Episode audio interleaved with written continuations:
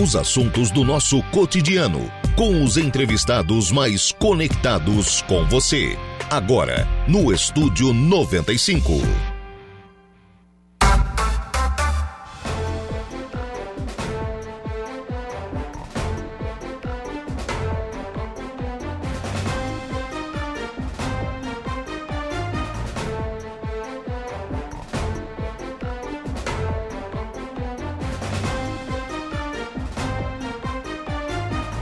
Agora são 10 horas e 7 minutos, 10 e 7, 23 graus é a temperatura. Bom dia! Estamos começando o programa na manhã desta sexta-feira aqui na programação da Rádio Araranguá. Muito obrigado pelo carinho da sua companhia, muito obrigado pela sua audiência já de forma antecipada, muito obrigado também pela sua participação, você que nos acompanha aí pelo FM 95,5 aí no rádio do seu carro, no rádio da sua casa, do seu local de trabalho. Muito obrigado pela sua audiência. Muito obrigado também a você que nos acompanha através das nossas demais plataformas. E aí eu destaco lá o nosso portal www.radioararanguá.com.br. Lá no nosso portal você nos acompanha ao vivo e em qualquer lugar do mundo e fica sempre muito bem informado sobre tudo aquilo que acontece aqui em Araranguá e em toda a nossa região. Destaque de agora lá no nosso portal, ou melhor, destaques de agora, né, lá no nosso portal. Borracharia é alvo de incêndio criminoso em Santa Rosa do Sul inclusive a informação com a foto né, da borracharia incendiada lá na cidade de Santa Rosa do Sul. Também em destaque, projeto Golfinho forma 47 alunos da rede municipal em Turvo. Mas essa é uma informação interessante, né? uma, uma novidade que foi é, trazida pelo, pelo comandante do Corpo de Bombeiros aqui de Aranguá, o Major Jorge Borges.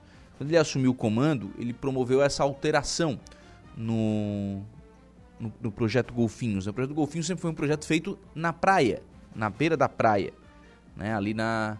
Uh, em virtude né, da, da, realização da temporada de verão, enfim, as crianças participavam dessa formação.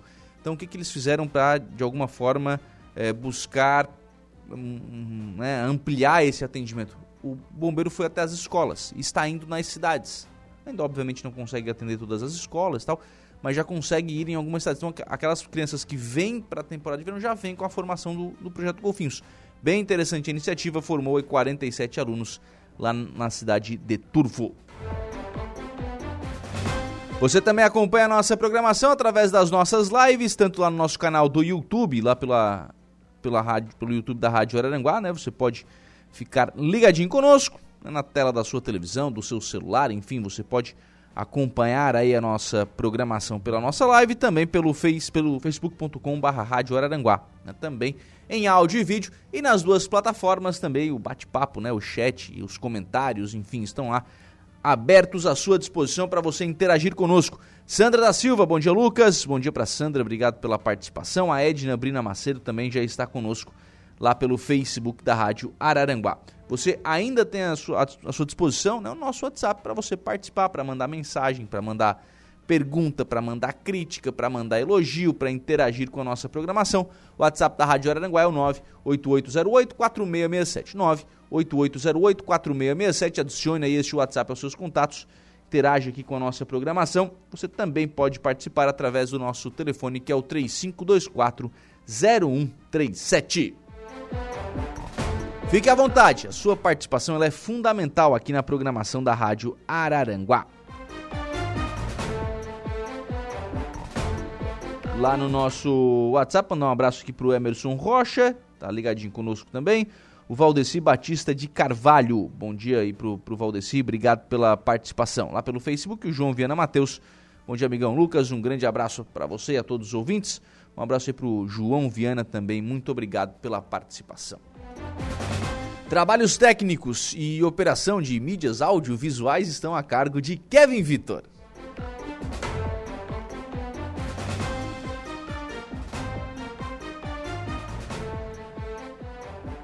Agora são 10 horas e 10 minutos, 10 e 10. A gente começa o programa atualizando aqui uma informação importante, viu? Foi apresentado, né, um tempo atrás, aqui na cidade, o projeto de transporte eh, coletivo gratuito Aqui na cidade, o procurador do município, doutor Daniel, tratou desse assunto aqui em algumas em algumas oportunidades, em algumas entrevistas, né? É, apresentou qual era a ideia, falou sobre o modelo feito, visto em Forquilinho, o pessoal foi lá fazer uma visita em Forquilinho, onde isso já funciona. É, e a partir daí, iniciou-se todo um processo é, burocrático para estudar, para analisar qual proposta seria encaminhada para a cidade de Araranguá. De lá para cá, já houve, por exemplo, aprovação do projeto na Câmara de Vereadores, já houve consulta ao Tribunal de Contas, que já homologou o edital de licitação, que foi lançado, publicado e hoje foi feita a licitação do, do transporte coletivo gratuito. Três empresas apresentaram propostas. É óbvio que assim, hoje foi aberta, hoje foram abertos os envelopes e as propostas foram apresentadas. Não é que o contrato saia hoje que amanhã comece a ser o transporte coletivo gratuito. Não. Tem todo prazo recursal, tem prazo de contrato, tem prazo para início da operação, tem ainda alguns prazos a serem feitos até que isso comece de fato a operação. Mas dá para acreditar aí que conseguiremos, né, ao longo desse ano de 2023, já termos o transporte coletivo gratuito. Três empresas apresentaram a, as propostas, né? apresentaram proposta da empresa Aviação Cidade, a empresa Cibele Turismo e a Aviação São Marco. Das três empresas, a empresa Aviação Cidade foi a que apresentou a proposta mais interessante ou financeiramente mais, é, mais em conta né, para a administração municipal, para a prefeitura. Então ela, ela é a vencedora da licitação. Óbvio, né? Abre-se prazo para recurso, é, os prazos legais estão aí ainda a serem cumpridos. Mas hoje pela manhã foi dado um passo importante, empresa Aviação Cidade, a empresa vencedora da, da licitação, é ela, a ela caberá né, a responsabilidade de tocar aí o, a, o transporte coletivo gratuito. Obviamente que nos próximos dias né, a gente vai detalhar isso aqui na nossa programação, de que forma que isso vai ser é, trabalhado a partir de agora, contratação, início de operação, enfim. É, detalhar isso, mas hoje né, tem um passo importante nessa, nessa licitação, que é a abertura dos envelopes. Viação Cidade foi a empresa vencedora.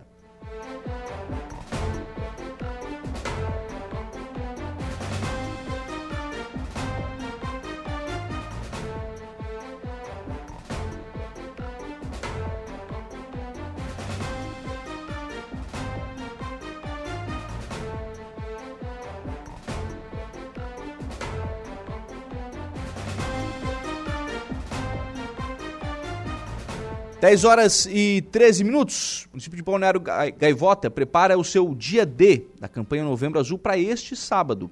A Secretaria Municipal de Saúde de Balneário Gaivota está com todas as unidades de saúde abertas neste sábado, dia 11 de novembro, para o dia D da campanha Novembro Azul. A partir das 8 horas da manhã até as 17 horas, as unidades Central, Zenita Mendes da Silva Pedro, ESF Raulino João Ramos, Erotides Fernandes Batista do Centro e ESF Abel Delaudino dos Santos da Lagoa de Fora estarão com seus serviços específicos para os homens abertos. Os exames preventivos de PSA para homens a partir de 45 anos, o hemograma mais plaquetas, colesterol total mais fração, triglicerídeos, glicose e urina. A atualização da carteira de vacinação e teste rápido para ISTs com agendamento né, para homens de todas as idades. A prevenção continua sendo a melhor forma de tratamento. Fique atento aí aos sinais é, é, a campanha aí do Novembro Azul lá em Balneário Gaivota, que abre as unidades básicas de saúde neste sábado no município. Aqui em Araranguá, né, há todo um cronograma. Em Araranguá, a gente já tratou disso nessa semana também com o secretário interino de saúde, Henrique Besser, né? O município vai abrir as unidades de saúde. No, o sábado que vai ser feita uma, uma ação vai ser no dia 25, aqui em Araranguá mas ao longo dos dias das semanas, inclusive nessa semana isso já aconteceu, acontece na próxima e na outra semana, também nas próximas duas semanas, as unidades de saúde, cada uma tem um calendário. Dá um exemplo aqui, a Polícia Rodoviária, né? É a unidade de saúde do meu bairro. Lá, terça-feira, a unidade de saúde abre das 17 às 20 horas. Então são três horas para que os homens possam se dirigir lá para as unidades básicas de saúde para buscar aí uh, esse, esse atendimento, né? especialmente fazer essa prevenção. Um câncer, quando identificado cedo, ele pode ser tratado. A chance de vitória sobre um câncer identificado cedo, ela é muito grande. Então, previna-se, cuide-se, faça os exames preventivos, vença essa, essa barreira, né? E, e claro, participe da, da campanha do Novembro Azul. Aqui em Araranguá, ainda há mais, um plus a mais, né, é a questão de uma premiação que foi estabelecida aí pela, pela Secretaria de Saúde para os homens que participarem, né, que realizarem os exames dentro da campanha do Outubro Rosa, vão participar aí de um sorteio de brindes. Né? Só conseguiu aí alguns brindes junto com o comércio, então vão sortear aí brindes para quem participar da campanha Novembro Azul. Assim como teve também no Outubro Rosa, né? Para as mulheres que fizeram os exames no Outubro Rosa, só que o sorteio vai ser realizado lá em dezembro né, para fazer um sorteio único, né, o pessoal faz depois do Novembro Azul, faz o sorteio tanto para as mulheres que participaram do Outubro Rosa, quanto para os homens que participaram do Novembro Azul.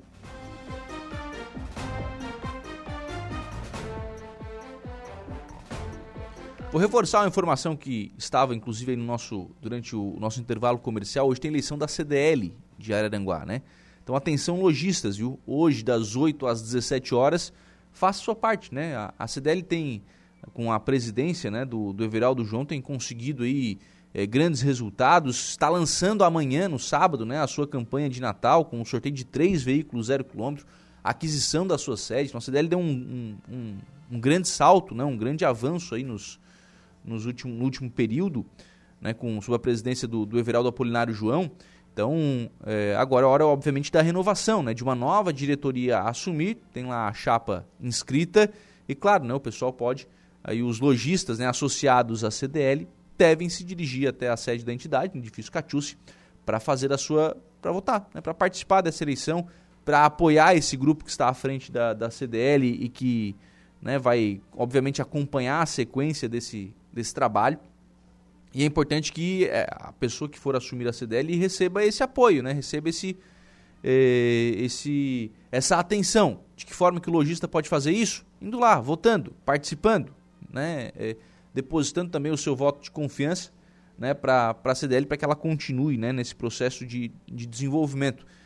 Vai inaugurar aí sede própria, vai lançar a campanha do Natal premiado. É, então tem muita coisa acontecendo na CDL, mesmo em final de mandato, né, a diretoria está aí acelerando bastante, lançando bastante novidades aí na CDL de Araranguá. Mandar um abraço aqui pro Clésio, lá da Lagoa do Caverá. Bom dia, Lucas. Sextou, dia de Dali para não tomar, lhe diz aqui o Clésio copiando, né? A Juliana Oliveira, mandando foto aqui, ele dentro do seu, do seu caminhão Mercedes. Ligadinho na programação da Rádio Araranguá, lá em 95.5. Grande abraço aí ao Clésio, obrigado pela audiência. Bom trabalho, né? Cuidado na estrada, viu? Cuidado na estrada, presta atenção aí, Clésio. Outra informação importante, e é uma novidade também que a Secretaria de Saúde de Araranguá vai promover. Semana eu conversei com a Lilian Nola, né? Estava conduzindo o programa Atualidades ao longo da semana, na quarta-feira, e a Lilian adiantou que a Secretaria de Saúde está tá pronto, tá? o projeto está preparado né, para uma, uma espécie de atendimento virtual, de unidade de saúde virtual. O que, que acontece hoje e por que, que a Secretaria de Saúde vai implementar isso? É, e quais são os primeiros serviços né, que vão ser implementados. A, a, ideia, hoje as pessoas têm muita dúvida né, com relação aos serviços da saúde. Por exemplo, ah, fiz um, né, fiz lá um exame, fiz um, né, fui no, no, posto de saúde, o médico me encaminhou, eu fiz um exame, é, eu quero saber quando é que eu vou ter uma consulta com um especialista, eu quero saber quando é que eu vou fazer um procedimento, quando é que eu vou fazer um exame, onde é que eu vou para fazer tal coisa? São perguntas frequentes. E hoje isso tudo é centralizado nas unidades de saúde. Todas essas informações, elas estão nas unidades de saúde. Então o município, através da, da ferramenta da inteligência artificial, criou uma unidade virtual, uma unidade básica de saúde virtual para tirar dúvidas. Tem lá uma série de perguntas que são frequentes, que são comuns, que as pessoas perguntam e aí perguntam como? Vai na unidade. Então, já há algum tempo as unidades têm um contato de WhatsApp e lá nesse contato as pessoas mandam perguntas. Quando a unidade consegue, ela responde. Quando ela não consegue, essas perguntas hoje são é, centralizadas na, aqui na Secretaria de Saúde.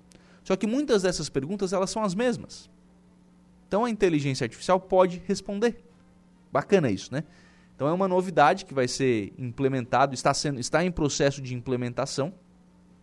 E é um início de uma espécie de digitalização do atendimento da saúde. Não é que vai acabar o atendimento presencial, não é isso.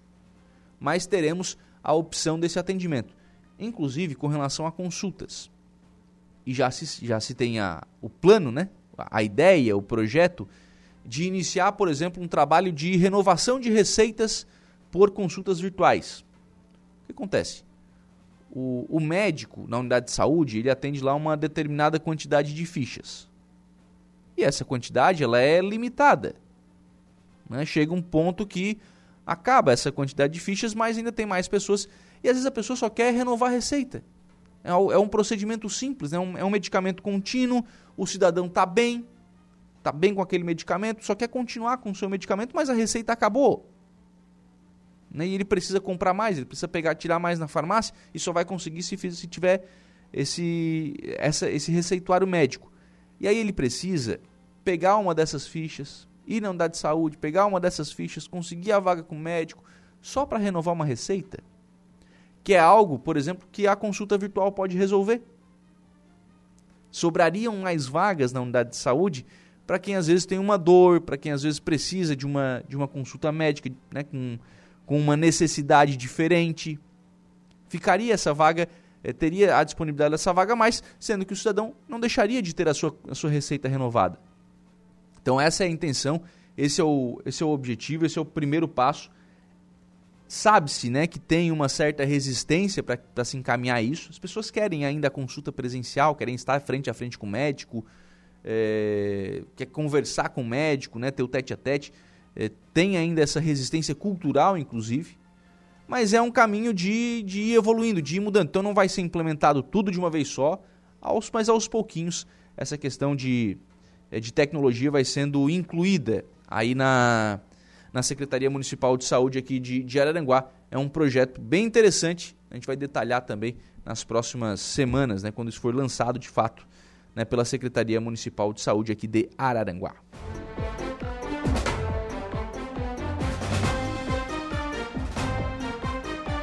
Falou sobre Novembro Azul, a Marne Costa já rapidinho aqui, ó, já encaminhou. Campanha Adolfo Boom, Novembro Azul, cuidar da saúde também é coisa de homem é, campanha que o Lions né, tá fazendo aqui, o Lions de Araranguá está fazendo em parceria com o Laboratório Rafael.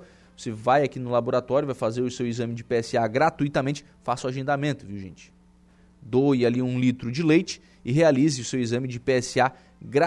Serão 50 exames no mês de novembro para homens acima de 40 anos. O Lions Clube Araranguá e o Laboratório Rafael estão fazendo essa, essa parceria também à sua disposição para e divulgando bastante, né? Falando bastante sobre isso. Acho que isso é, é fundamental, né? Fazer com que a informação chegue cada vez mais próximo das pessoas.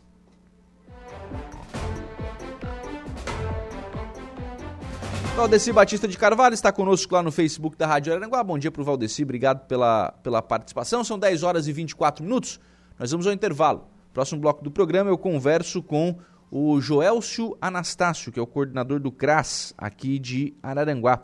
A gente vai falar sobre o programa é, Ressignificar, um projeto que está em andamento aí no CRAS. Semana teve mais um encontro, a gente vai explicar esse projeto aí no próximo bloco do programa. Os entrevistados mais conectados. Estúdio 95.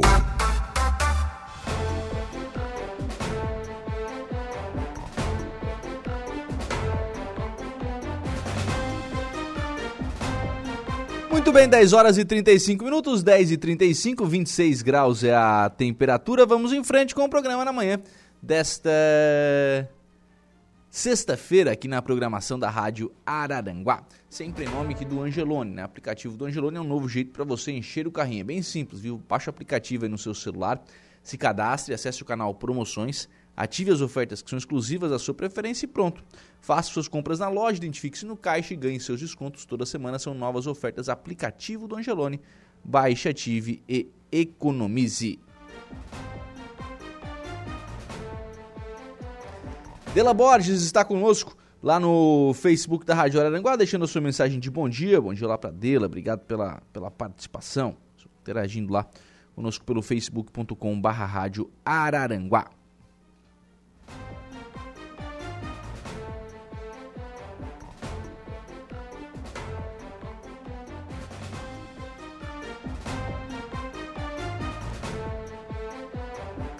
Bem, nós vamos eh, em frente com o programa, agora falando sobre um projeto né, que o CRAS está encaminhando já há um tempo, né? Esse, esse projeto está em andamento lá no, no CRAS. É o projeto Ressignificar, que nessa semana teve aí mais, mais um encontro, né? Que foi realizado aí no último dia, dia 8, esse, essa iniciativa né, do, do CRAS, que visa aí, né, trabalhar com com as crianças, trabalhar com o, o pessoal que, que, que, é público né, do, do CRAS e, e, realiza né, essa, essa formação com o objetivo, inclusive, de ajudar né, as crianças a, a serem encaminhadas né, para o mercado de, de trabalho. O, o CRAS de Araranguá realizou, então, o, na última quarta-feira, mais uma oficina do projeto Ressignificar Construindo o Futuro. Esse projeto é desenvolvido pelo corpo técnico do CRAS, que é o Centro de Referência em Assistência Social aqui de Araranguá. Joelcio Anastácio está na linha conosco, é o coordenador do CRAS aqui de Araranguá, explicando um pouquinho, um pouquinho primeiramente, o, o Joelcio, que projeto é esse? O que que, é, o que que vocês trabalham dentro deste projeto com as crianças ali no CRAS? Bom dia. Oi, bom dia Lucas, bom dia a todos os ouvintes da Rádio Araranguá. É, na verdade, o projeto Ressignificar, ele começou a ser executado no CRAS de Araranguá já há alguns meses, né? O projeto inicial ele tinha o objetivo de fazer uma preparação de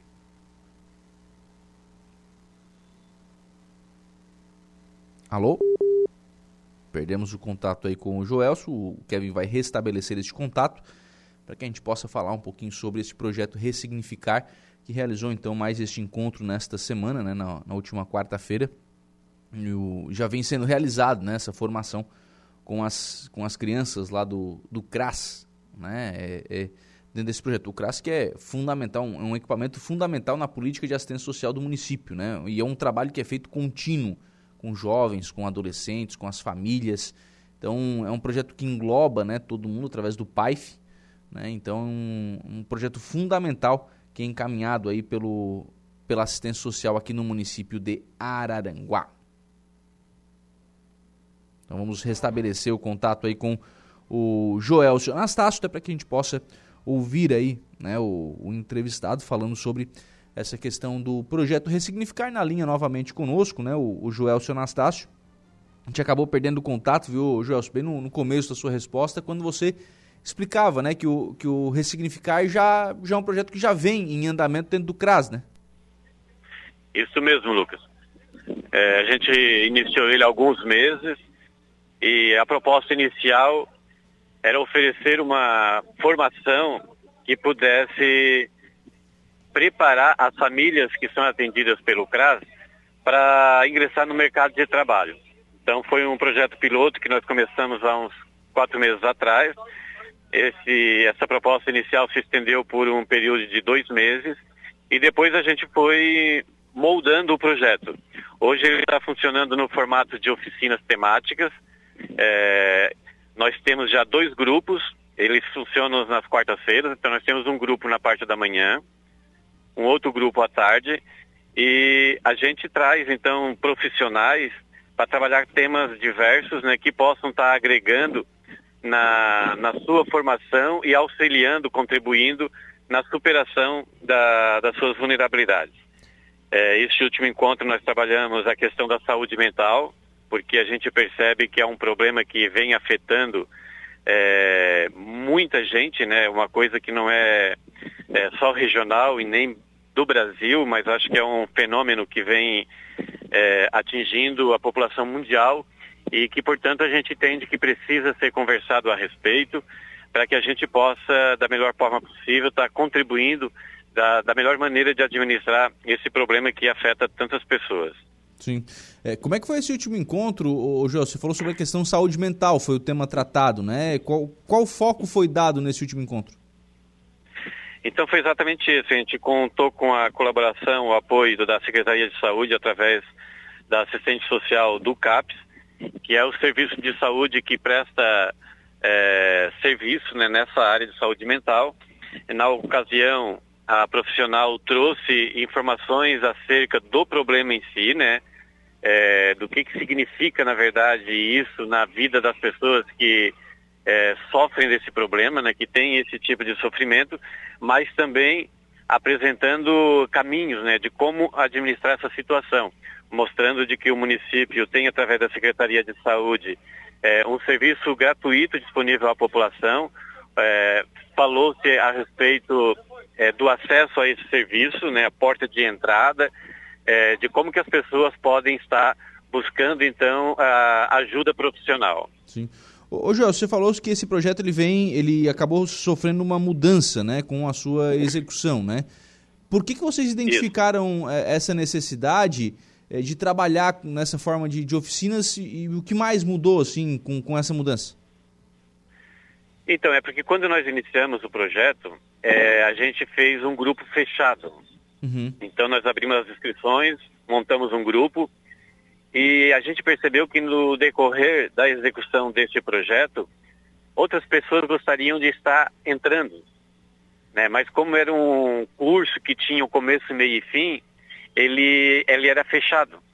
E daí para atender então a essa necessidade que muitas pessoas tinham de estar aderindo, a gente resolveu tratar de um tema específico a cada encontro. Assim a gente permitia é, que as pessoas pudessem acessar a qualquer momento. Né? Hum e que o objetivo maior deste encontro é poder estar é, abrindo as portas do CRAS, que as pessoas possam estar buscando é, conhecer o serviço do CRAS. É, com esse grupo, o nosso primeiro objetivo é criar uma relação de vínculo né, com esses usuários, para que ouvindo a, as, suas, as suas necessidades, as suas angústias, a gente possa estar contribuindo, oferecendo para eles né, aquilo que é da necessidade deles. Então a gente passou recentemente por uma ação social, onde nós tivemos a oportunidade de duas oficinas e a gente é, observou ali o quanto que as pessoas manifestavam né, é, um certo comprometimento com essa questão da saúde mental. Uhum. Então, ouvindo eles, a gente resolveu fazer uma oficina específica para abordar esse tema. Sim. É, vocês têm calendário? Esse, esse projeto ele acontece é, de forma mensal, é, semanal? Como é que fica o calendário de trabalho desse projeto? Então, essas reuniões elas acontecem de forma quinzenal. Tá? Nós temos sempre dois encontros por mês, é, sempre nas quartas-feiras, de manhã e à tarde. Porém, é, a cada quinzena. Né? Então, uma semana nós temos um encontro no período da manhã, na semana seguinte, nós temos um encontro no período da tarde e assim sucessivamente. Uhum. As pessoas que tiverem interesse em estar participando, elas podem estar procurando o CRAS, é, preferencialmente nas segundas e quinta-feira, né, para que elas possam receber maior esclarecimento da equipe técnica, fazer a sua inscrição e poder então estar participando. Sim. É, aí acaba que é, dá uma abertura maior para aumentar o número de pessoas é, que são contempladas no projeto, né? Isso, é que quando você faz um grupo fechado, é, as pessoas ficam muito limitadas, né? Porque uhum. elas acabam tendo, às vezes, dificuldade de se comprometer por um longo período. Né? E, no entanto, algumas pessoas que acabam sentindo a, o desejo de estar participando ficam restritas porque é um curso mais longo que tem um começo e meio e fim. Não adianta elas entrarem no metade do curso e perder né, parte do conteúdo que já foi trabalhado. Sim. E, e o, o, uma coisa interessante também nesse formato é porque a gente busca os temas de acordo com as necessidades que eles trazem, né? E, e nesse sentido a gente acaba então atendendo realmente aquilo que, que eles buscam. Uhum. Ô, ô Joelso, encaminhamento para mercado de trabalho faz parte desse projeto? Então, nesse primeiro projeto que a gente iniciou, né, Sim. a gente tem aquelas famílias que participaram daquela etapa e sempre que a gente tem é, informação a respeito de, a respeito de vagas, a gente está direcionando para essas famílias. Né? Inclusive, hoje nós teremos um encontro que não será do projeto Significar, será do projeto Aprendendo e Construindo, que é um outro projeto que nós temos nas sextas-feiras à tarde. Uma família hoje, inclusive, justificou que não poderia estar presente porque vai fazer uma entrevista de emprego. Né? Então, a gente está sempre é, na linha do acompanhamento a essas famílias, é, trabalhando todas essas informações, né? Então uhum. chegam para nós as, as, vagas, a gente conhece as famílias que têm a necessidade e a gente então vai administrando, né, encaminhando eles também para o mercado de trabalho. É, isso é legal, né? o, claro, ninguém quer que o pessoal falte, mas se vai faltar porque o objetivo do projeto vai ser atendido, é fantástico, né? É, sim, nós temos, Lucas, uma, uma dinâmica, né? Que cada projeto desse nós temos um grupo de WhatsApp entre os participantes. Uhum. Então todas essas informações vão sendo passadas. Nós temos ali no, no CRAS também um serviço de Lan House que faz todo esse trabalho de encaminhamento de currículos online é, de usuários que procuram ali oportunidades de emprego, a gente faz o, o, encaminhamento para o mercado de trabalho. Nós temos uma relação de vagas né, de emprego, uhum. Então a gente está sempre trabalhando em sintonia com isso, né? Nós temos esses grupos e a gente vai informando ali onde estão as vagas, se eles necessitam formular currículo, eles procuram um CRAS, a gente elabora o, o currículo, faz o encaminhamento, sempre na, na, perspectiva de estar contribuindo com os nossos usuários, né? Sim. Quer dizer, não é só uma, não é só uma política de acompanhamento e de ajudar na formação do, do jovem, do, do adolescente, é um acompanhamento da família como um todo, né? Sim, nós temos no caso o PAIS, que é o Serviço de Proteção e Atenção Integral às Famílias, aonde o olhar da, da proteção social básica ela não se restringe apenas a uma faixa etária específica, ou seja, criança e adolescente o pai ele tem o compromisso de dar o acompanhamento à família de maneira geral. Por isso que a gente é, cria grupos, projetos, oficinas para atender a, né, por faixa etária, enfim, uhum. de acordo com o que a gente vai observando a, a necessidade, a gente vai então criando, formando grupos para atender, né, de acordo com a necessidade que cada indivíduo traz ou que cada família traz. Ô, Gelson, é, falando isso, a gente percebe um trabalho é, complexo, né? E um trabalho que consegue, que tem uma limitação de, é, é de conseguir atender todas as pessoas que procuram. É, a gente sabe que tem a necessidade de implantação de uma outra unidade do CRAS aqui em Araranguá. Como é que vocês têm acompanhado isso? Então, é, de acordo com com as orientações, né, é, Araranguá ele já deveria estar com o seu segundo CRAS instalado e, e nós temos a, levado sempre essa necessidade para a administração pública e o prefeito, a secretária da Assistência Social, já tem sinalizado, inclusive, com uma, um propósito de, quem sabe, já em 2024, nós estarmos implantando o segundo CRAS aqui em Aranguá para atender é, ao público mais localizado ao lado norte, né? O prefeito tem sinalizado em um terreno que já está sendo mapeado ali no bairro Araponga, que então a gente poderia estar dividindo, né, de forma é, geográfica, né, o, o, esses dois territórios, né? Uhum. O lado mais ao sul e mais ao norte. Uhum. Mas o, a gestão tem é, tomado conhecimento né, dessa necessidade, e a demanda é bastante grande, e vem trabalhando nesse sentido. Uhum. Porque é isso, né? Hoje a limitação de vocês ela é tanto humana quanto de espaço, né? Exato, né? Nós, para que a gente possa desenvolver um bom trabalho, a gente precisa ter condições para isso. Hoje nós contamos com um único CRAS, a gente sente a nossa estrutura física bastante limitada é, e pensando em resolver essa situação Uh, o município já está com um projeto praticamente pronto, indo para licitação, para que a gente possa estar tá fazendo uma reforma no, no nosso CRAS, prevendo algumas ampliações, para que possa dar melhor condições de trabalho e atender ao nosso público, usuário, de forma mais. É, que possa produzir maiores resultados. Uhum. Né? Mas a gente não tira o nosso foco, que é esse objetivo de ter em Araranguá pelo menos mais um CRAS. Uhum. E a gente acredita que para 2024 a gente já possa ver essa, essa possibilidade como realidade. Então vocês também vão ganhar uma reforma aí como o CREAS está ganhando agora. Exatamente. Uhum. A gente acredita que agora, finalzinho do ano, dezembro, janeiro, as obras devem estar iniciando aqui no nosso CRAS. Legal, legal. O, o CRAS para agora no final do ano, ou Josso? Não, a, na verdade o CRAS ele não pode parar, né? Uhum. O serviço de convivência e fortalecimento de vínculo com as crianças, ele entra num período bem curto de recesso, mas ele já retorna eh, em janeiro, só porque daí num, com uma atividade um pouco diferenciada que a gente chama de colônias de férias. Hoje nós prestamos atendimento ao serviço de convivência quatro dias na semana, então na, na colônia de férias ele deve se limitar a dois dias na semana. Uhum. Legal. Joel... Mas, a, mas a, as atividades do CRAS elas não param, né? Elas são contínuas. Sim. Legal. Joelso, obrigado pela participação aqui no programa. Um abraço, tenha um bom dia. Obrigado, Lucas, e um bom dia também para você e para todos os ouvintes da Rádio Aranguá.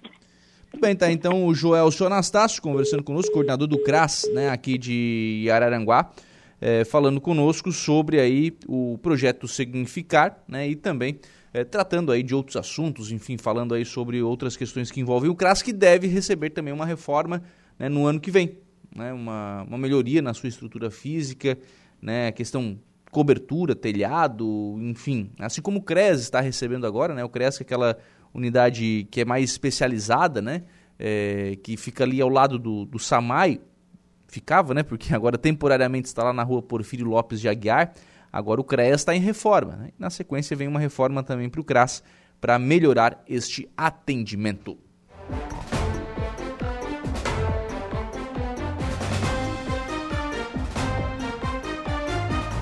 Zélia Crescêncio está conosco lá no Facebook da Rádio Araranguá, deixando a sua mensagem de bom dia. Bom dia para Zélia, obrigado pela participação.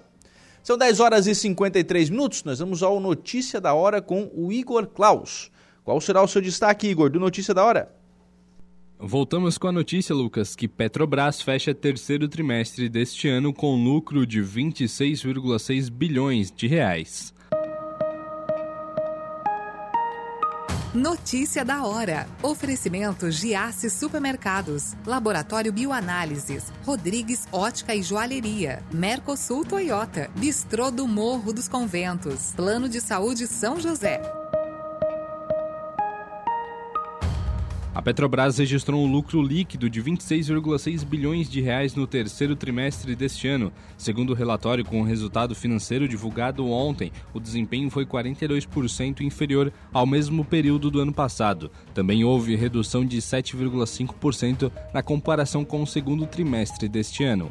Em nota, a Petrobras observou que o resultado foi impactado pela desvalorização do real diante do dólar. Ainda assim, a estatal avaliou que os números indicam manutenção dos bons desempenhos e destaca os 66,2 bilhões de reais registrados para a EBITDA, que é o lucro operacional excluindo-se os juros, impostos, depreciação e amortização. A divulgação dos resultados financeiros do terceiro trimestre foi acompanhada do anúncio de uma contribuição de 17,5 bilhões de reais aos acionistas acionistas. Os valores dizem respeito aos dividendos e juros sobre capital próprio. Eu sou Igor Claus e este foi o Notícia da Hora.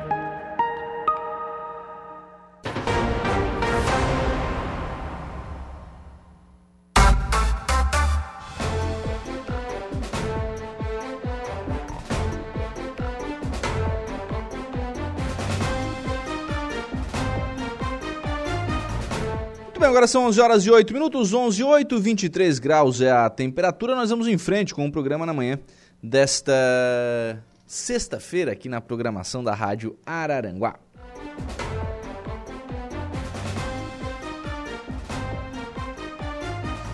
O município de Santa Rosa do Sul sediou a segunda Conferência Intermunicipal de Educação, a CONAI 2023. O Parque de Eventos Municipal de Santa Rosa do Sul recebeu ontem representantes da educação dos 15 municípios do extremo sul catarinense na segunda Conferência Intermunicipal Regional do CONAI 2023 AMESC.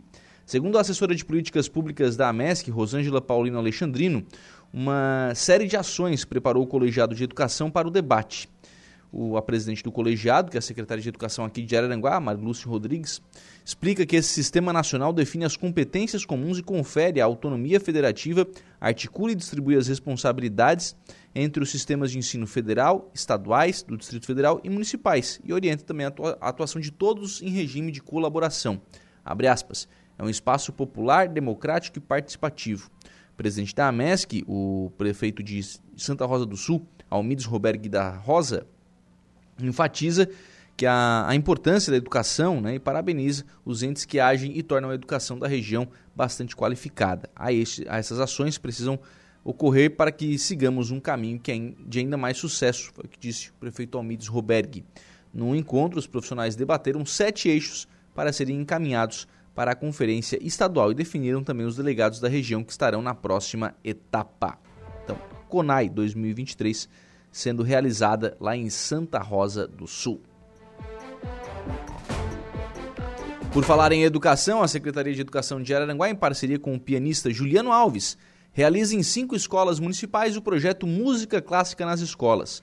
Este projeto conta com 10 recitais que consiste na apresentação didática do piano clássico, abrangendo todos os períodos da história da música: barroco, clássico, romântico, moderno, dando atenção também aos compositores eruditos brasileiros como Carlos Gomes e Heitor Vilas Boas. Neste projeto é explicado aos alunos o funcionamento e a estrutura de uma orquestra sinfônica, dos seus instrumentos e o papel do maestro, as características peculiares de uma sala de concerto e do espetáculo ao vivo. Conforme o pianista Juliano Alves, o projeto surgiu da necessidade de oferecer às crianças e aos jovens, especialmente em situação de vulnerabilidade social, uma atividade que vai além do currículo oficial. Além disso, destaca o Juliano, é, o público das salas de concerto são restritos aos próprios estudantes da música e integrantes das classes sociais mais abastadas. Por isso, o projeto desenvolve didaticamente o espírito crítico dos estudantes, apresenta a história da música ostental e amplia o repertório de escuta musical dos alunos na rede municipal, é o que destaca o músico. Ele ainda ressalta pontos importantes do projeto. Oportunizar, né, por exemplo, aos alunos é, o contato com diferentes manifestações musicais e culturais, oferecer ainda informações referentes ao contexto de criação da obra e do compositor, visando a ampliação dos conhecimentos dos alunos e o conhecimento de diferentes gêneros musicais. O Juliano né, é mestre em música erudita pela Universidade Federal do Rio de Janeiro, graduado em piano clássico pela Universidade Federal do Rio Grande do Sul e doutor em piano erudito pela Unicamp. Ele ainda informa que dará a bolsa de um ano para um estudante de cada uma das turmas. É bacana a iniciativa aí, né? Levar música clássica para os alunos da rede municipal de ensino de Araranguá. Porque é fato, né? A gente precisa é, receber coisas diferentes, né? informações diferentes. Claro que o, o, o quadradinho, né? O, aquele, aquele, aquele conteúdo que ele é obrigatório é importantíssimo, é fundamental, tem que ter, não pode faltar.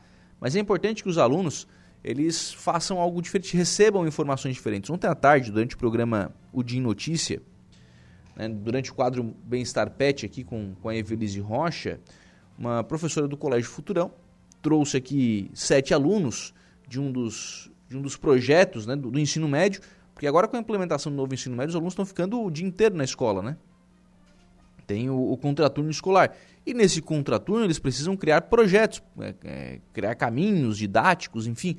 É, precisa botar a mão na massa, né? Os, os jovens precisam criar esses projetos. E esses alunos, por consciência e iniciativa deles, criaram um projeto para auxiliar os animais de rua. Então estão pedindo doações. Ontem deixaram, inclusive, uma chave Pix para fazer doação. É, tem pedido de teve participaram de uma feira de adoção junto com a Evelise Rocha, é, enfim, por iniciativa deles, foram para a rua. Um outro grupo que também resolveu fazer um trabalho com, com a questão de animais de rua foi para o Arroio do Silva vender paçoquinha. E aquilo que arrecadou, que lucrou com a venda da paçoquinha, vai destinar para a questão, para os cuidados para uma ONG que cuida de animais lá no Arroio do Silva.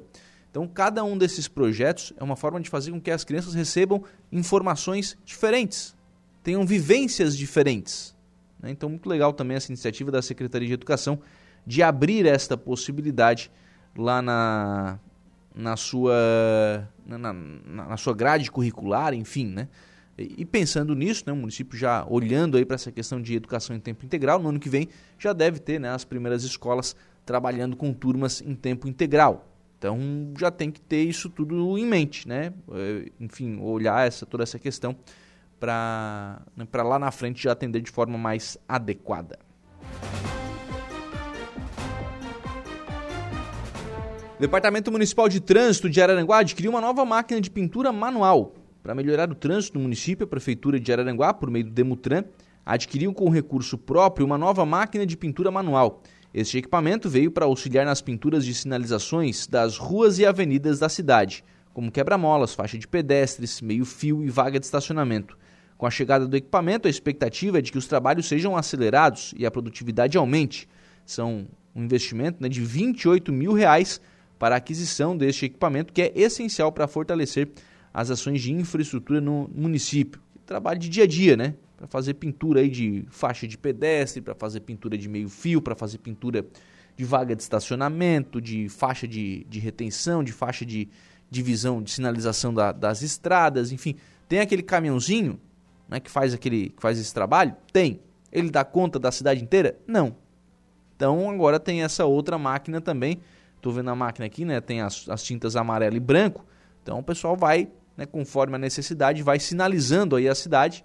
Interessante investimento aí, 28 mil reais, né? Um investimento aí que o município tem absoluta condição, né? De, é, de trabalhar, enfim, de, de, encampar e de colocar aí à disposição do cidadão. O Gregório Silveira me encaminha aqui uma. A gente até já havia falado sobre isso, né? Sobre a licitação do transporte coletivo gratuito aqui em Araranguá. Aviação Cidade foi, foi a empresa vencedora, né? Três empresas apresentaram propostas. A Aviação Cidade foi a, a, empresa vencedora e a empresa tem agora o próximo passo, né? Da, óbvio que vai ter o prazo de recurso, né? Tem tudo isso ainda para ser percorrido, mas a empresa tem um prazo de 30 dias para apresentar o sistema o aplicativo. Por que esse aplicativo? Porque com esse aplicativo, o cidadão, por exemplo, vai poder saber onde é que está o ônibus. Ah, estou lá no bairro Polícia Rodoviária. Eu quero vir para o centro. Eu vou entrar ali no aplicativo e vou ver se o ônibus está vindo. Então eu vou lá para a parada já esperar o ônibus. Não, está longe ainda, vai demorar lá uns 20, 30 minutos. Então vou esperar em casa mais um pouco. Está longe, está perto e tal. E aí o cidadão vai se vai acompanhando né, o, o andar aí do, do, transporte coletivo urbano através deste aplicativo. É uma das novidades que teremos. É óbvio, as linhas precisarão ser estudadas, né, tudo isso vai precisar ser encaminhado pela administração municipal. A gente conversa aqui, no, especialmente nos bastidores, sobre isso, né? Que eu tenho ouvido bastante das pessoas né, a, a dúvida né, de como é que vai funcionar. Né, e basicamente vai parar um ônibus na parada, as pessoas vão entrar e, né, sem, sem pagar nada, né? Mas a questão das rotas, das linhas, que ainda é uma definição que precisa ser feita. Né? Quais serão as rotas que vão, que vão ter? Sabe-se que vai ter uma, uma proximidade muito grande com a questão da, do transporte escolar, porque vai fazer o transporte escolar também esse, esses ônibus. Né? Então, essa vai ser uma, um dos trabalhos que esses, esses ônibus vão, vão fazer. E, e claro, na né, questão de horários, né? Rotas de horários é a grande dúvida. Mas o que eu tenho percebido das pessoas é que elas vão experimentar. Pelo menos a experiência elas vão fazer. Bom, será que funciona? Será que não funciona? Será que vai valer a pena? Será que não vai valer a pena? Se com o passar do tempo as pessoas vão continuar utilizando, não vão utilizar, encontrar outros, né, outros métodos, vai depender muito do funcionamento do sistema. Me parece que é isso. Se o sistema que for implementado for bom, funcionar, atender a necessidade das pessoas, as pessoas vão utilizar. Caso contrário, não, né? Caso contrário, realmente vai, né, vai, vai acabar caindo em desuso. Mas tem-se uma expectativa muito grande com relação a essa questão da implantação do transporte coletivo gratuito aqui em Araranguá.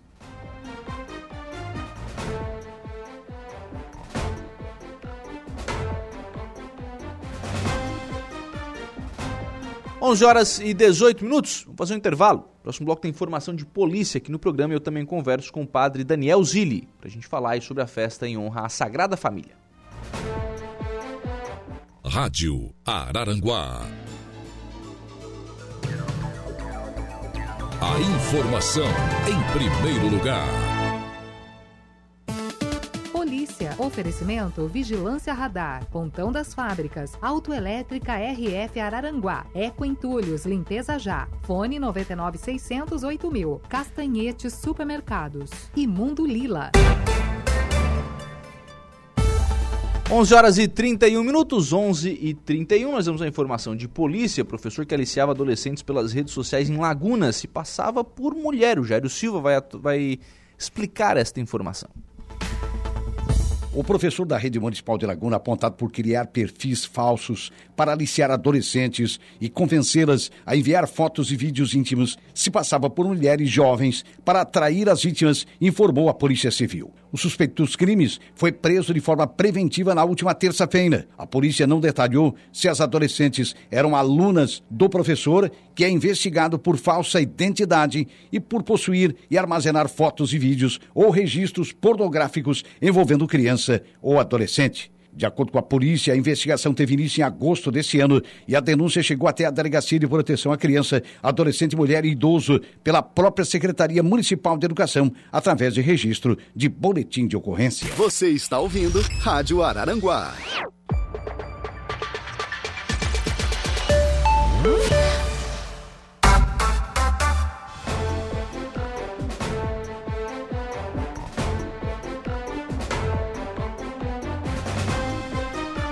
Bem, agora são 11 horas e 36 minutos, 11 e 36, 23 graus é a temperatura. Nós vamos em frente com o programa na manhã desta sexta-feira aqui na programação da Rádio Araranguá. Em frente com o programa está na linha conosco Padre Daniel Zilli, pároco da paróquia Sagrada Família, para a gente falar um pouquinho sobre a programação da festa em honra à Sagrada Família, que tem o seu ponto alto neste final de semana. A igreja já está é, com programação, né, desde já semana passada já, o pessoal fazendo caravanas, nessa semana com semana de avivamento e nesse final de semana, ponto alto da festa. Qual é a programação para esse final de semana? Padre Daniel, bom dia. Oi, Lucas, muito bom dia. Então, nós estamos desde o dia 22 de outubro peregrinando pelas comunidades, com missas e caravanas. É, esta semana está acontecendo a semana de avivamento aqui na Igreja Matriz. Tem sido um momento bonito de evangelização uma participação muito boa das pessoas é, nas missas e também depois na nossa praça de alimentação. Hoje tem missa, dando continuidade à Semana de Avivamento. Hoje tem missa às 19 horas e 30 minutos.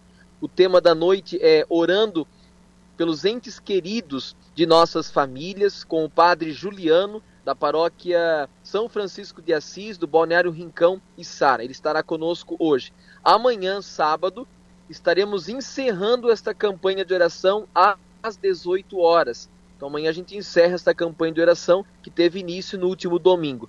Lembrando que amanhã, sábado, véspera da nossa festa da Sagrada Família, às 9 horas da manhã, vamos fazer um, uma, uma caravana de divulgação pela cidade de Araranguá com a imagem peregrina da Sagrada Família.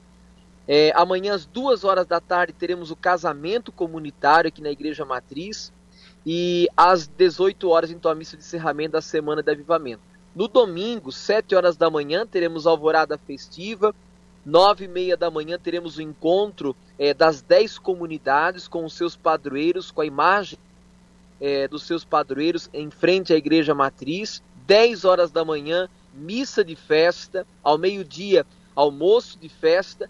E a festa não termina com almoço, não. Às duas horas da tarde nós teremos um momento de louvor para as famílias. Então convido todas as famílias que vêm para o almoço para que permaneçam aqui conosco ou que não vêm para o almoço, mas venha participar desse momento de louvor. Domingo às duas horas da tarde, eu mais as irmãs servas adoradoras da misericórdia estaremos conduzindo este momento.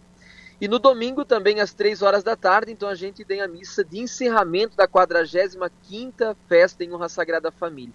E nesta missa, todas as famílias que estiverem na igreja, elas serão consagradas, tem um momento de ato de consagração, momento especial de consagração das famílias, a Sagrada Família de Nazaré. E depois da missa das três da tarde, nós teremos a Domingueira Santa, entrada gratuita. Todas as pessoas que estiverem na igreja ou que quiserem, é, é, não vão estar na missa, mas quiserem participar, quiserem vir, podem vir, todos são bem-vindos. Será servido também um café da tarde bem gostoso. Esta é a programação da 45ª Festa em honra à Sagrada Família Padroeira da nossa paróquia, que acontece nesse final de semana. Sim. E envolvendo todas as comunidades da paróquia, né, Padre? Todas as 10 comunidades, né? Exatamente. Né? As 10 comunidades estão, estão participando. É, durante esta semana de avivamento, nós temos as comunidades, juntamente com os setores de pastoral, como padrinhos da noite. Então, toda noite é, algumas comunidades participam e alguns setores de pastoral também, contemplando assim todas as comunidades e seus setores de pastoral. Sim. O senhor falou aí na programação, padre, e dentro da programação no sábado tem um casamento comunitário. Como é que vai ser realizada essa celebração? Então, às duas horas da tarde, teremos esse casamento comunitário. Alguns casais estarão casando, né, ali na, na, na igreja matriz, eu estaria assistindo esse, é, é, esse casamento. Eles estarão com seus familiares, já é a quarta edição, é o quarto casamento comunitário.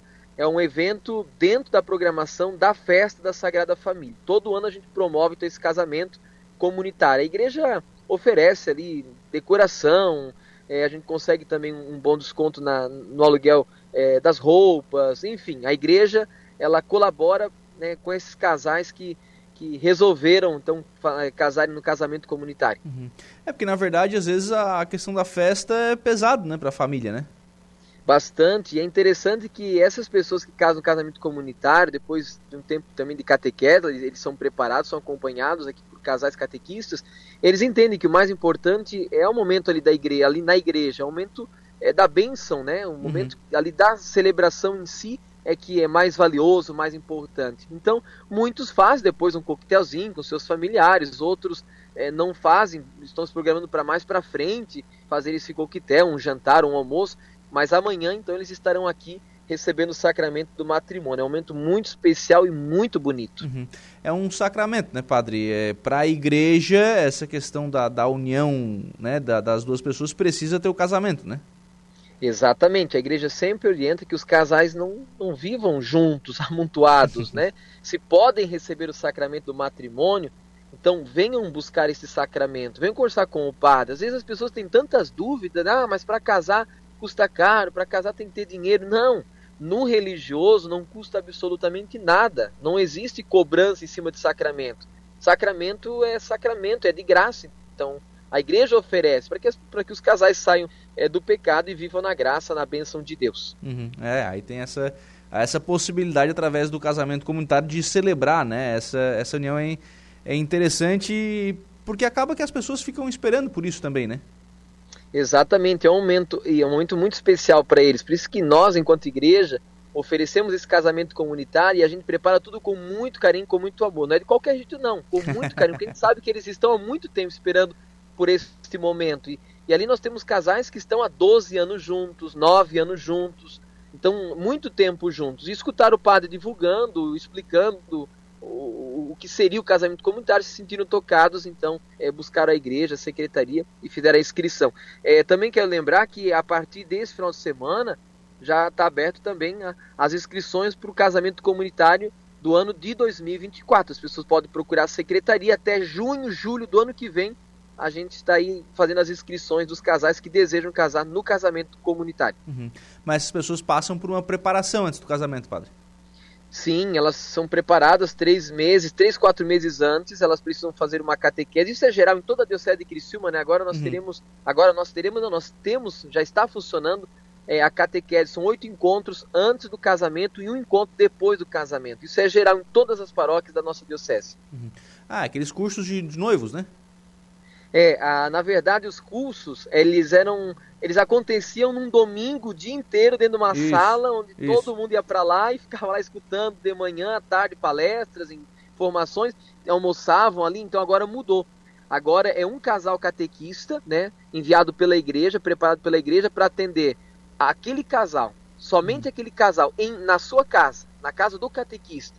Então o hum. catequista hoje entra em contato com o casal que vai casar, o casal de noivos, é, ver um horário, data que eles podem, estão disponíveis, e o catequista então é, convida eles para chegarem até na casa do catequista para a catequese acontecer. São oito encontros agora. Bem legal e tem sido muito positivo. Né? Tô ficando velho, viu? Sou do tempo da, da palestra isso aí. já, já mudou já do, do meu tempo. Opa. Mudou, mudou. Ô padre, voltando para a programação da festa da Sagrada Família, né? É, claro que as celebrações, a de domingo de manhã é aquela tradicional celebração de festa, apresentação de festeiro, enfim, né? É, é o ponto alto, né? Uhum, é isso, às 10 horas da manhã a gente tem um momento de homenagem é, para os festeiros desse ano, a apresentação dos novos festeiros para o ano que vem, e ali é, um, é a missa mesmo principal da festa, é a missa em honra à Sagrada Família de Nazaré, às 10 horas da manhã, no domingo. Uhum. E aí tem esse momento antes da missa, que é a chegada das, das imagens do, das comunidades, né? É, é, é, diferente, não é algo que a gente vê todo dia, né?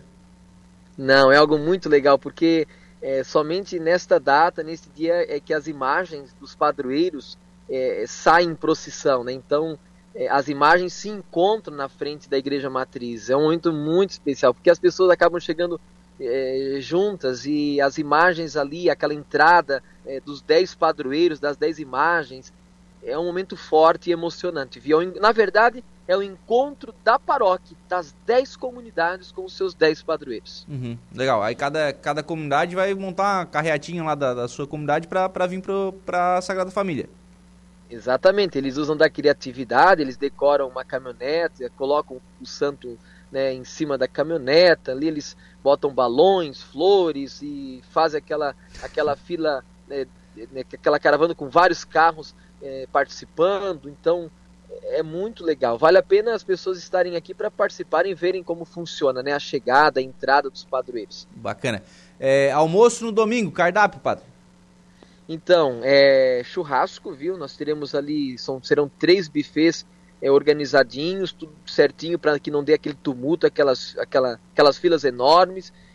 Então nós teremos uma variedade de saladas, arroz, massa, aipim com carne moída, é, farofa, maionese e churrasco à vontade. Churrasco, tem galeto e tem linguiçinha, aquela linguiçinha caseira, colonial, bem gostosa. Então o cardápio é bem especial. Bom, o, os almoços aqui da Sagrada Família e também da São Cristóvão, da festa, a gente sempre procura é, organizar muito bem para que as pessoas é, venham, se alimentem muito bem e saiam falando bem. é a propaganda para o próximo, né?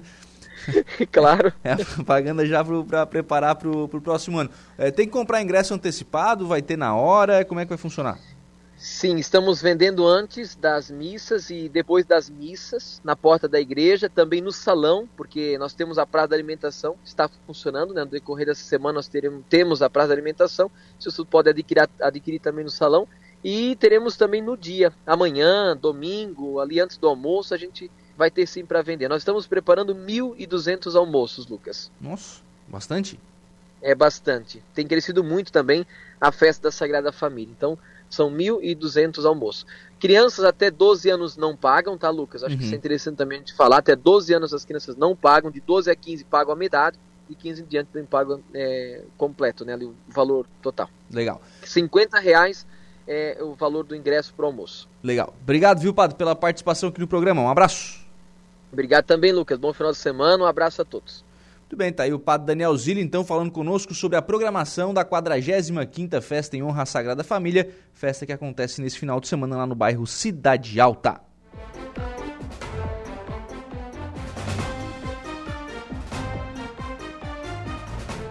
Vamos em frente aqui com o programa Tucamaia lá no nosso WhatsApp, dizendo o seguinte: Bom dia, Prefeitura do Arroio, cumprindo o que prometeu. E mandou foto aqui do, do acesso sul, né? Lá no ao Arroio do Silva. O Saulo já havia falado sobre isso na, na transição do programa aqui. É, que hoje, novamente, ontem iniciou esse trabalho né, da Secretaria de Obras do Arroio do Silva, né, fazendo a manutenção lá da, da estrada no acesso sul. O, iniciou ontem, não foi possível concluir, então hoje o pessoal voltou lá com as máquinas, né, interditando inclusive a estrada para que possa ser feita essa, essa manutenção. E agora o Tucamaia registra né, que segue o trabalho por lá, viu? segue trabalhando lá no, no Acesso Sul, oferecendo aí condições para a estrada, né? Para melhorar o acesso, enfim, né? É claro que o Arroio vai fazer isso no trecho do Arroio do Silva, né? Fica ainda um, um, pedaço aqui em Araranguá que também precisa aí dessa, dessa manutenção, precisa desse cuidado né, para que as pessoas tenham aí mais conforto né, para trafegar por essas ruas. Lá no nosso YouTube, a Barinete Rodrigues. Abraço para minha filha Silvia Rafaela e a todos da ADA. Moro em Nova Mamori, em Rondônia. Também vai um abraço para Rose Broca, lá em Forquilinha. E para seu filho Renan. Estou com saudades, está dizendo que é a Marinete lá pelo YouTube da Rádio Araranguá. Lá você pode participar também, viu? Pode mandar mensagem, pode interagir conosco, pode mandar abraço, inteiramente à vontade para participar aqui da nossa programação.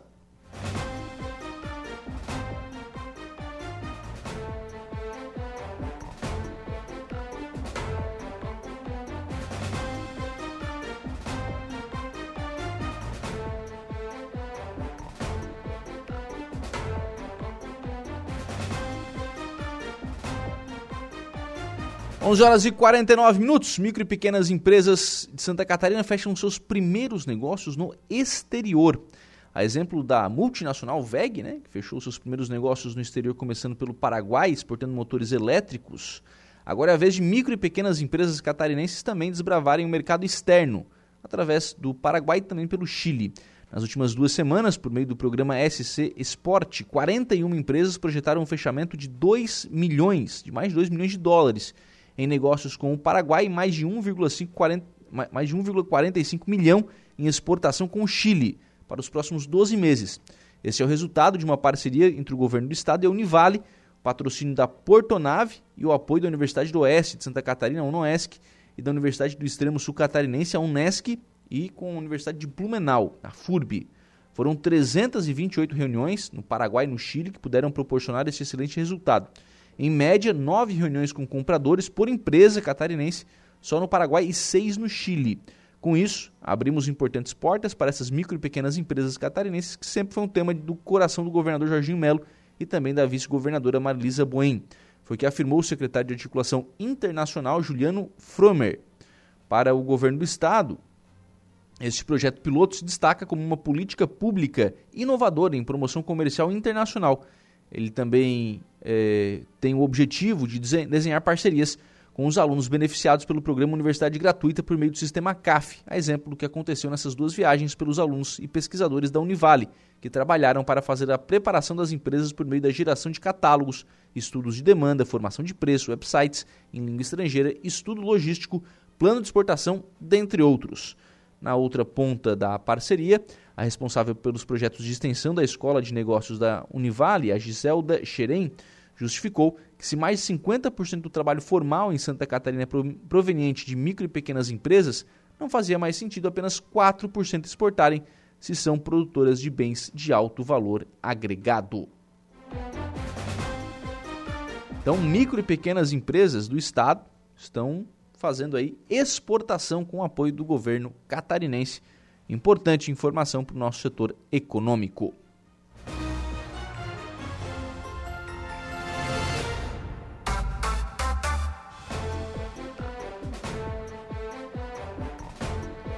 Para a gente fechar o programa de hoje, Polícia Científica apresenta balanço parcial das ações de emissão de carteira de identidade em cidades atingidas pelas chuvas.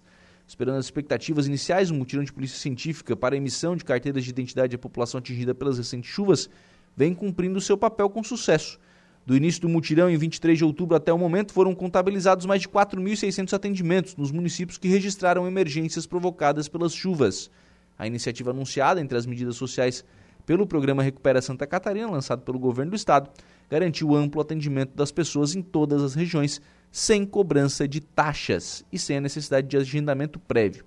Desde o dia 23 de outubro, a Polícia Civil mobilizou todos os seus pontos de identificação em torno do acesso facilitado àqueles que sofreram prejuízos causados pelos eventos climáticos.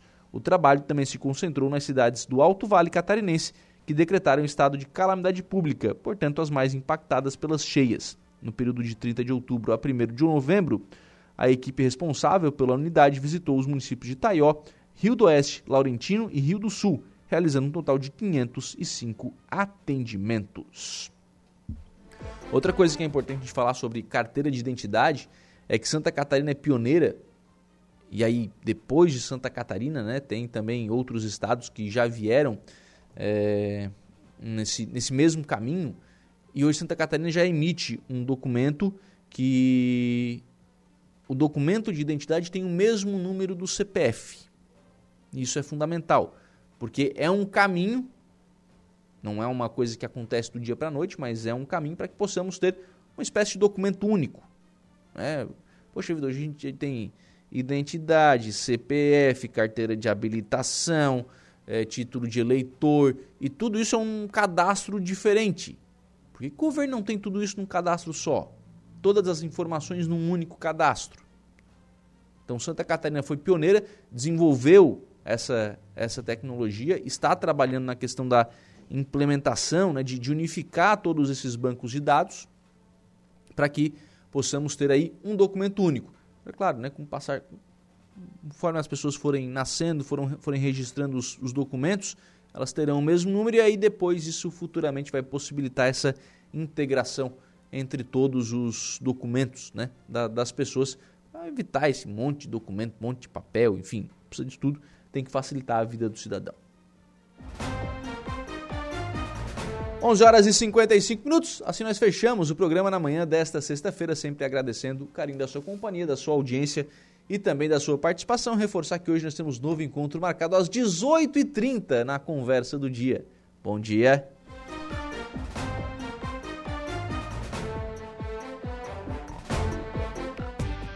Estúdio 95, de segunda a sexta, às 10 da manhã.